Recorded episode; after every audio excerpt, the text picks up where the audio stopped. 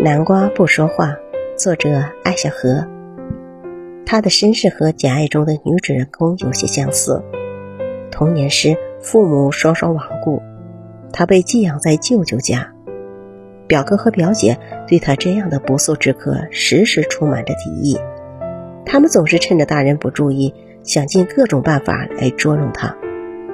寄人篱下的他，只能选择默默忍受。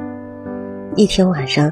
舅舅和舅妈外出做客，表哥和表姐闲得无聊，又想出了一个歪主意，让他站在墙角，把一根燃烧的蜡烛高高举过头顶，滚烫的烛油滴落下来，把手烫得生疼。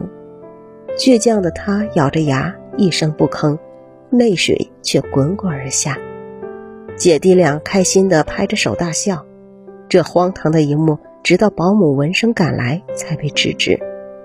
舅舅和舅妈还没回来，他干脆就躲在厨房里，拿起最喜欢的图画书看起来。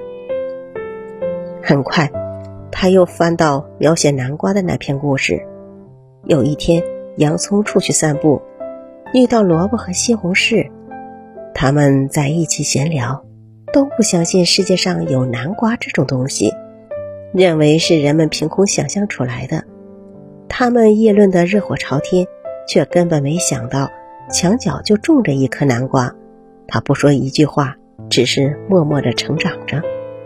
他把书合上，在心里悄悄对自己说：“我也要像南瓜那样默默成长，总有一天让所有曾经嘲笑和捉弄我的人都刮目相看。”可是我能做些什么呢？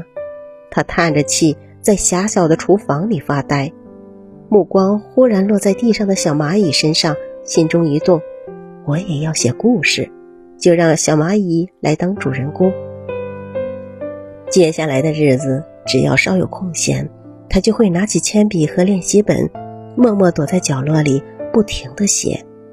半个月后，他终于写完了第一篇《蚂蚁的梦想》，悄悄拿给邻居家的安妮姐姐看，在安妮的帮助下。这篇童话真的发表了，拿到样刊的那天，他心里比喝了蜜还甜，暗暗发誓我要一直写下去，永远与文字为伴。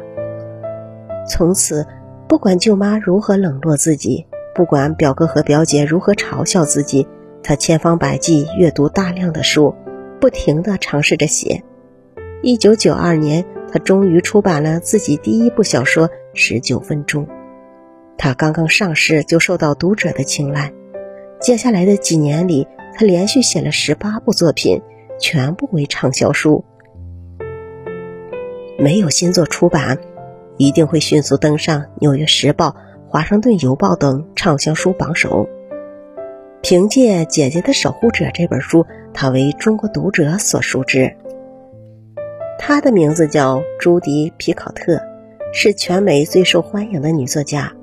他的作品之所以畅销，是因为他总是以深情灵动的语言，静静陈设世间万象，往往让人感同身受、牵肠挂肚。为了安心写作，朱迪·皮考特几乎不参加任何社会活动，也拒绝接受采访。每当写作累了，他都会默默注视书桌对面那幅油画中的南瓜。他一直不说话，却从不停止生长。这正是朱迪·皮考特所追求的人生境界，也是他最终成为一个畅销书作家的秘诀。